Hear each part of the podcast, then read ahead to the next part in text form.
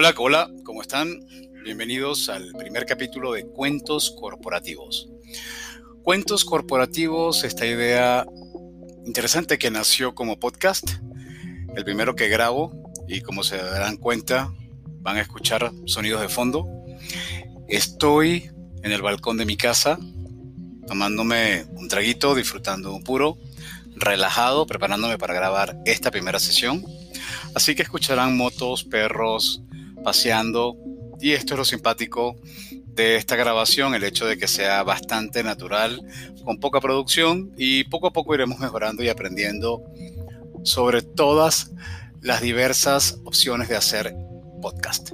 Pero por lo pronto, este es el primer capítulo y agradezco a todos que se hayan conectado y creo que dentro de unos meses, quizás años, espero, poder escucharlo y recordar lo que es la ingenuidad de la primera grabación de un podcast.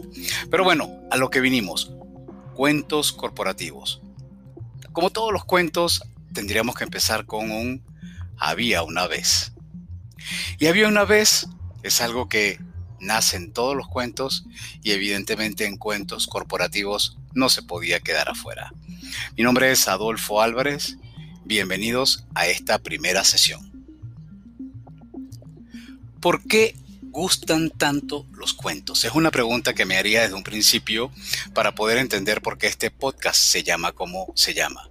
Bueno, a mí en lo particular me gusta porque son cortos, pueden ser de ficción, pero toman aspectos de la vida real, tienen un inicio, un desarrollo, elementos de conflictos, el clímax, que es donde más nos enfocamos, y por supuesto el desenlace. ¿Y qué tipos de cuentos hay? Hay de todo, hay cuentos de terror, de ficción, de amor, entre otros, pero entonces, ¿por qué el nombre de cuentos corporativos? Serán los cuentos que nacen en función de la historia de las empresas o historias que se crean dentro de las empresas. ¿Y eso será interesante? Bueno, fíjense que yo creo que sí, y ya van a ver por qué tengo esta opinión. A ver, como es el primer capítulo, tengo derecho, más bien tengo el deber de hablar un poco de quién soy y por qué hago esto. Para, para reflexionar sobre este punto, me gustaría comentar que mi primer trabajo fue a los 14 años y hoy tengo 50. Estamos hablando de que hoy es el 16 de agosto del año 2020 en pleno proceso de pandemia, el mundo se está volviendo bastante loco, estamos un poco todos agotados con los encierros, con las dudas que va a haber, con las expectativas que hay sobre el futuro y bueno, más que una razón por la cual nazca un podcast. En este caso me refiero a mis 14 a, a mi edad de 14 años cuando empecé a trabajar, porque eso tiene que ver con cuentos corporativos. Todo lo que he podido vivir a lo largo de casi 40 años de experiencia laboral, que sí sé que suena mucho. Pero el tema aquí no tiene que ver de cuánto tiempo tengo yo chambeando, sino por qué enfocarnos en este punto y tiene que ver con todos los episodios que me ha tocado vivir en las diferentes compañías que han osado contratarme. Pero no solamente eso, también es la gente que he conocido a lo largo de mi vida y los episodios que estas personas han vivido en cada una de estas empresas. Personas que conozco personalmente o personas que solamente conozco por referencia. Pero cuando uno realmente evalúa, son muchos los temas y son muchos los cuentos que surgen. Entonces, ¿qué pasa? ¿Por qué nace de nuevo esta historia de cuentos corporativos? Porque cada vez que ocurría un episodio, yo me ponía a pensar, wow, esto es algo que sería ideal contarlo el día que yo logre escribir un libro. Un libro sobre las empresas. Ahí pasa una moto. Un libro sobre el management. Un libro sobre cómo tomar decisiones dentro de las compañías. Entonces ahí me dije, si algún día voy a escribir un libro que tenga que ver con todos estos cuentos corporativos. Está en mi plan, como seguramente está en el plan de vida de muchos de ustedes, pero bueno, esta es una forma de empezarlo. Por supuesto, también puedan poder, van a poder leer parte de estas historias en el blog que es cuentoscorporativos.com. Ahí también van a poder encontrar mucha información relacionada a estos temas. Entonces, dado que me dije a mí mismo, mí mismo, es hora de hacer un podcast con todos los episodios que recuerdo, es así que nace Cuentos Corporativos. Una recopilación de historias y de reflexiones acerca del mundo de las empresas. Algunas, como ya les comenté, serán mis historias, otras de terceros.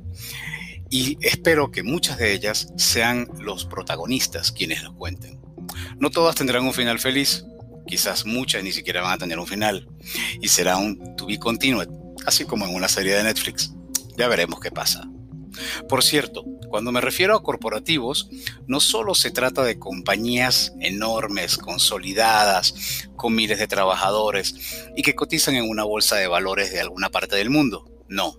También habrá, aparte de estos grandes monstruos y de las grandes marcas, historias de startups que están, por supuesto, como dice el nombre, comenzando Seguramente vamos a hacer también referencia a los grandes unicornios, a esas que les encanta contar, que levantan millones de dólares en cada ronda de inversión, pero también me gustaría hablar de los héroes anónimos, de esos que no hacen tanto levantamiento, pero que hacen enormes cosas. Entonces, cuenten con ello que también tendrán su espacio. También quiere decir que vamos a tocar temas del área de recursos humanos, de marketing, finanzas, emprendimiento, ventas, pero sobre todo, y lo que más me apasiona, temas relacionados al management. Sí, al management. Ese concepto que se inventó hace como unos 100 años aproximadamente, quizás un poquito más, pero que sigue siendo la referencia de las organizaciones y eso sin importar si es una organización que tiene a 8 trabajadores o a 15 mil almas. Y muy bien, ahora que ya tenemos claro un poco de por dónde va esta historia, creo que es hora de presentarme con un poco más de detalle para que puedan entender o puedan conocer quién es el que está detrás del micrófono. Si lo contamos como una narración de cuentos, habría que comenzar con había una vez un muchacho llamado Adolfo Álvarez pero como en verdad me fastidió un poco hablar en tercera persona, voy a decir que llegué a este mundo hace 50 años, como ya lo dije. Nací en una pequeña ciudad que se llama Cumaná, que es la capital de un estado que queda en Venezuela. El estado se llama Sucre. Al poco tiempo de nacer nos mudamos a Caracas, la capital del país, y donde viví aproximadamente unos 38 años. Siempre estudié en instituciones públicas, lo cual siempre me ha hecho muy orgulloso. Unos tres años salimos de Venezuela, vivimos un tiempo en Montreal, Canadá, donde hice mis estudios secundarios. Después eh, regresamos a Venezuela, eso fue aproximadamente en el año 82, y retomo eh, la vida en la secundaria pero me había quedado ya muy anclado el tema de las novelas y el tema de los cuentos. Me volví fanático de Agatha Christie o de Gabriel García Márquez, por ejemplo. Recuerdo que cuando decía que estaba estudiando, realmente estaba encerrado en mi cuarto leyendo alguna novela de García Márquez o fascinándome con algún cuento. Y esto hizo que mi vocación profesional se inclinara mucho hacia el periodismo. Por eso estudié comunicación social en la Universidad Central de Venezuela. No me quiero saltar una parte clave de, mi pasado y es el que tiene que ver con mi vida laboral, porque de nuevo hago mucha referencia a esto en el caso de cuentos corporativos. Mi vida laboral arranca en un banco. Eh, mi papá me ayudó a conseguir ese trabajo. Me tocó trabajar en el departamento en el área de fotocopiado y mensajería de ese banco.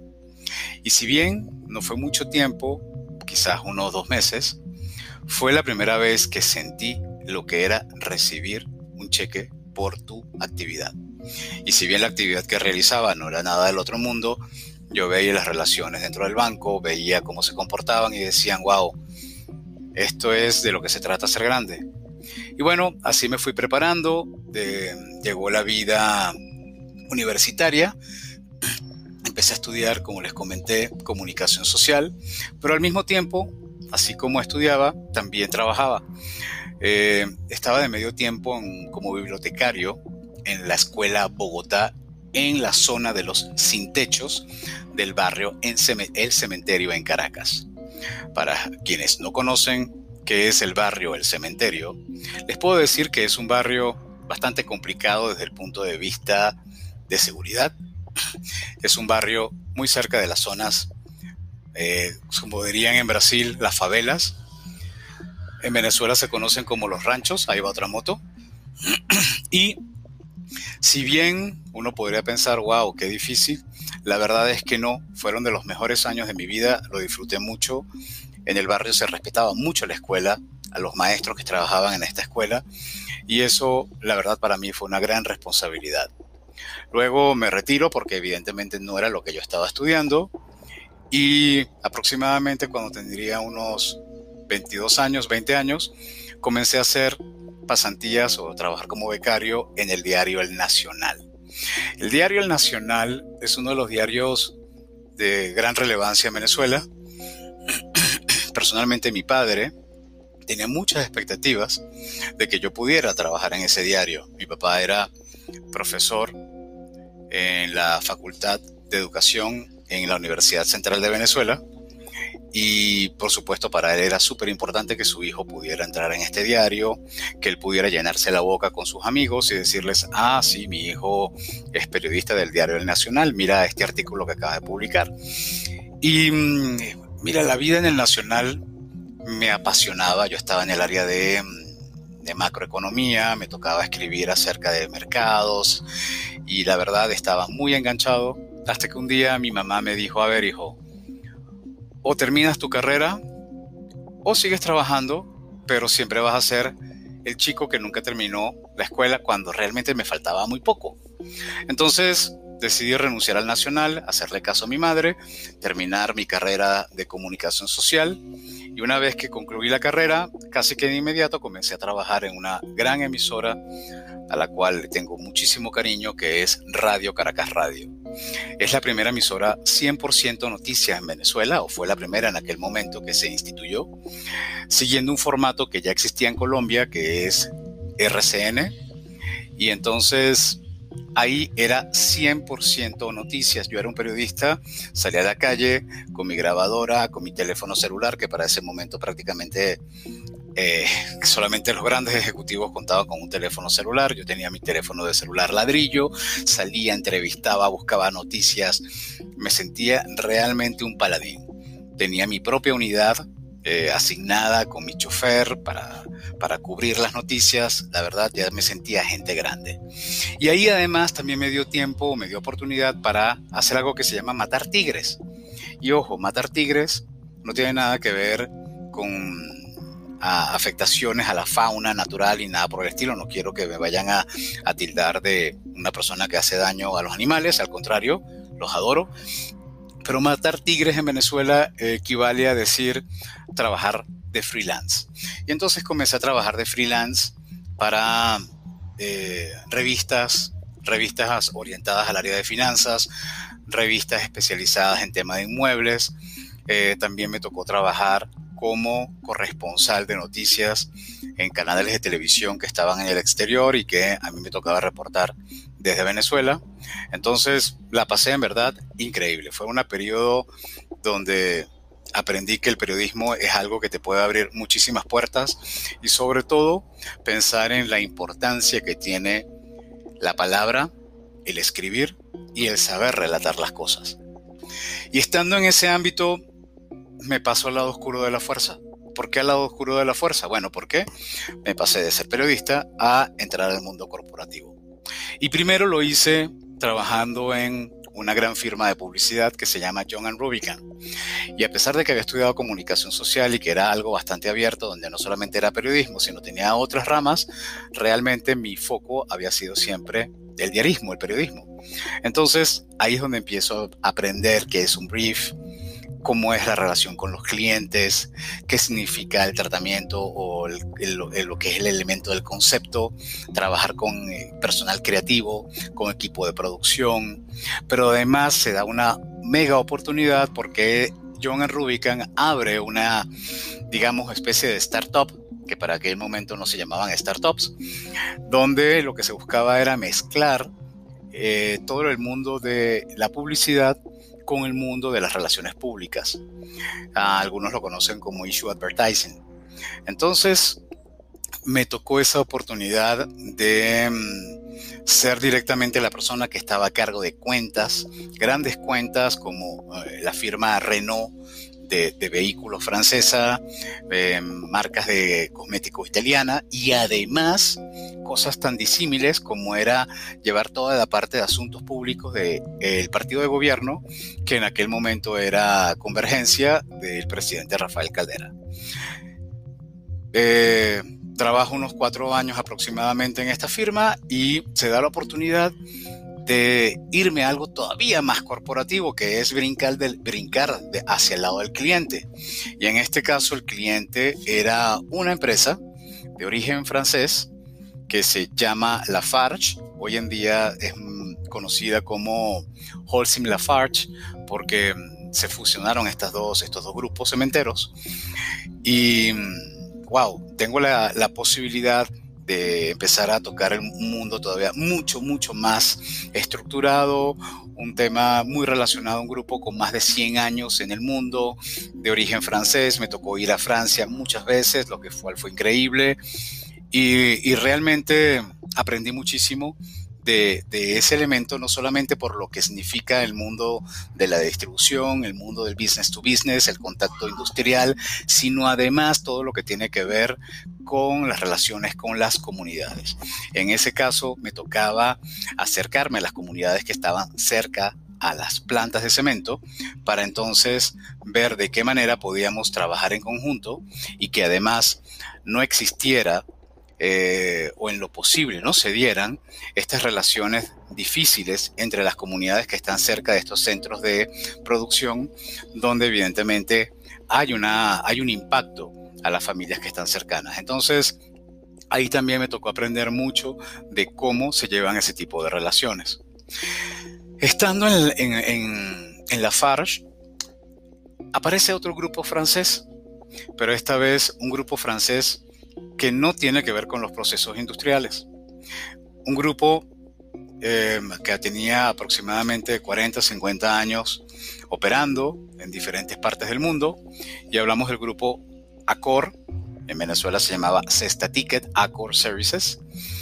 Hoy en día este grupo se llama Edenred y mm, increíble, en este grupo todavía me especializo mucho más en el marketing y empieza mi primer contacto además con el elemento masivo de clientes. Cuando digo el elemento masivo era porque no solamente se trataba de atender a los miles de empresas, sino a los millones de usuarios que utilizaban los productos que en, en México, por ejemplo, son conocidos como las tarjetas de despensa, monederos electrónicos de combustible. En Venezuela o en Brasil se conoce como ticket de alimentación. En, Argentina se conoce como el vale canasta. Entonces, estamos hablando del mundo de los medios de pago. Aprendo y voy aprendiendo de este mundo y se me da la oportunidad, cuatro años trabajando en este mundo, de venir a trabajar a México.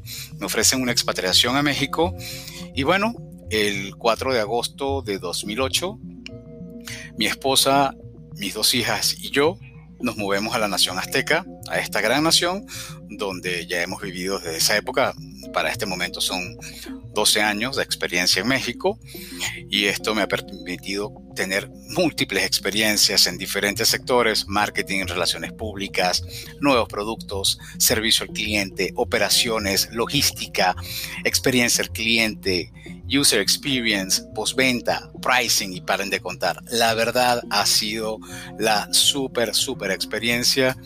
Muy agradecido con Edenred de todo lo que me ha permitido aprender durante todo este tiempo. Y bueno, hoy heme aquí al 16 de agosto de 2020, comenzando a narrarles un poco esta historia que sirva de trampolín para a partir de ahora poder contarles tanto de mi experiencia como de la experiencia que amigos, colegas o personas que a quienes tengo mucha admiración han vivido en diferentes corporaciones porque yo siento que las corporaciones, wow, tienen realmente mucho que contar, pero sobre todo nosotros, quienes hacemos las corporaciones, tenemos mucho que aprender, mucho que mejorar para que siempre seamos cada vez mejores personas y sobre todo mejores empresas. Espero no haberles aburrido con este resumen de lo que ha sido un poco más de 30 años de mis aventuras laborales. Gracias por haberme escuchado en este primer capítulo. Todos los miércoles Espero presentarles un nuevo episodio de Cuentos Corporativos. Les recuerdo, soy Adolfo Álvarez. Pueden encontrar más información en www o www.cuentoscorporativos.com o en la cuenta de Instagram es arroba cuentos-corporativos y mi correo es adolfo arroba cuentoscorporativos.com. Muchísimas gracias y hasta la próxima oportunidad. Se me cuidan.